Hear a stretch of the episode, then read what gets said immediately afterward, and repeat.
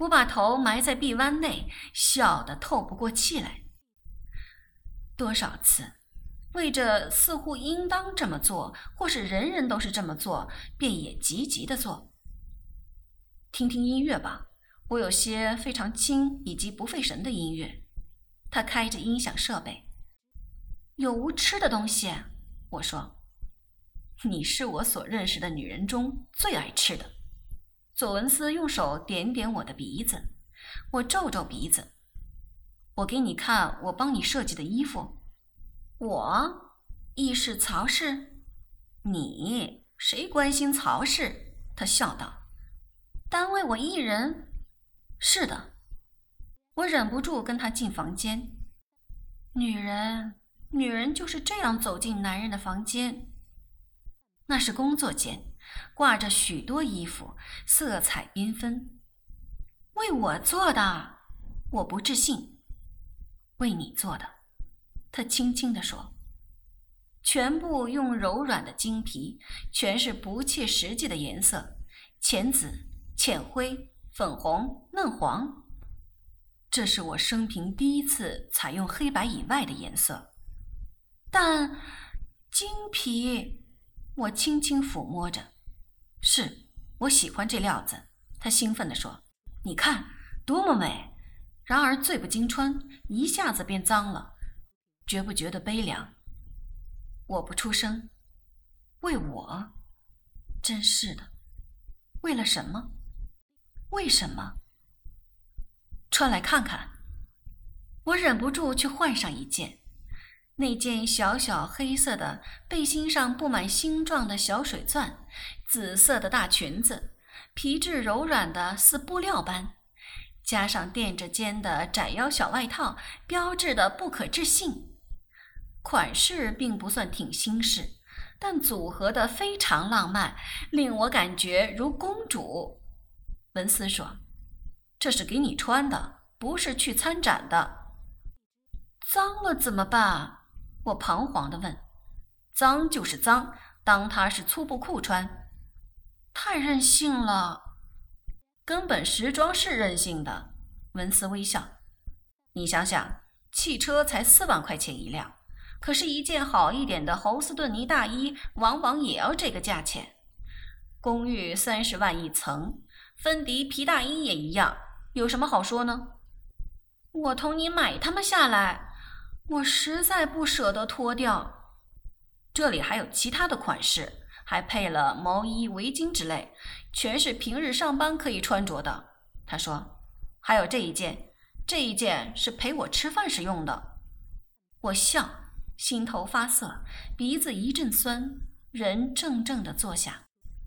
隔半晌又说：“我同你买下它们，非卖品。”他说：“况且。”他傲然说：“你买不起。”唉，我只好苦笑。一共七套，够你日常穿着。谢谢你，一声谢就够了。他凑向前来。这些日子来，我为你绞尽脑汁。此刻还有人拿着我设计的样子，在替你赶制手织毛衣。你要我怎么办啊？我假装吃惊的退后一步，以身相许。我用手交叉护着胸前，虚伪的以弱女子的口吻说：“我是纯洁的。”你这个人，哈哈哈！他哈哈大笑，随即又皱眉头。现在女人太流行以身相许，不算一回事。不不，我要求不止这样。别贪心。我一本正经地说：“得到肉体就算了，有事不可盛气凌人。”他递过来一杯白酒，我们笑也笑得累了，于是一饮而尽。我还是谢谢你。这时猛然一抬头，才发现他把我的照片全镶了镜框，都挂在墙上，至案头上，压在玻璃板下，无处不在。而在照片中，我有一双冷冷的眼睛，不置信地望着整个世界，嘴角的笑意却是诚恳的。这是为什么呢？为什么？我的嘴唇略微哆嗦一下。你终于看到了，文思清说。这些照片已经往纽约去了。我不敢抬起头来，霎时间我变得万分金贵，因为被爱的女人永远是金贵的。要我如何报答她呢？我只有身体，我没有心。许久许久之前，我的胸膛已经空荡荡，成了一颗空心菜。我们俩默默坐在小室中，不发一言。我摸着裙子，在它上面画暗纹。与男人独处一室，毫不讳言，经验丰富。相信文思也是身经百战的人物，但今夜我真是发昏，他也大失水准。相对无言，心头有种酸涩的感觉。不谈过去是不可能的，过去亦是我生命的一部分。倘若他问是什么令你踌躇，或是那次的伤痕真的那么深，我还不是要向他交代，而我最恨解释。他没有问，所以两人一直维持沉默，面前似有一幢无形的墙壁阻住。门铃在这个时候响起来，响的真不是时候。文斯并不打算去开门，他没有站起来。这人当然不会是来找我的，所以我亦并不关心。门铃续响几声，我无法装没听见，向他看去，他亦无法没有表示。但刚在他站起来的时候，大门处窸窸窣窣响起来。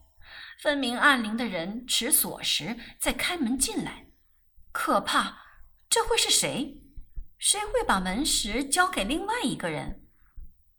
门开处，我与文思同时怔住。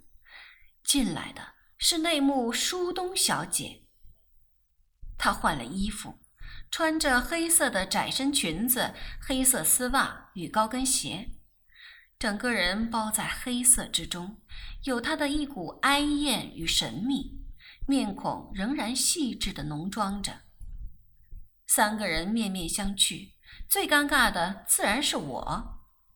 舒东小姐张大嘴，她向文思说：“我，我以为你不在。”文思恼恨，额角的青筋都露出来。你既然以为我不在，你还开门进来干什么？你为什么不可给我一点自由？他握紧拳头，情形可怖。我，舒东退后一步，我抓起手袋说：“我要走了。”夹在这两个人当中，什么好处都没有，迟早不知左夹还是右夹要挨一巴掌的了。避之则吉。我匆匆走过去，文思一把拉住我：“不许走，韵娜，你不许走。”我拍拍他的手臂膀，镇静点左文思，请你控制你自己，我不方便留下来。那么我走。舒东说：“你，你破坏一切，然后一走了之。”文思指着他骂：“我。”舒东泪如雨下：“我什么都为你，文思。”我这一生都是为了你。上演苦情戏了，我何苦在这里充大配角？立刻夺门而逃。左文斯一直在我背后追上来，叫着“运娜，运娜”。我如一百米赛跑似的逃得如丧家之犬，最怕这一招。到街上招来部街车，立刻跳上去回家。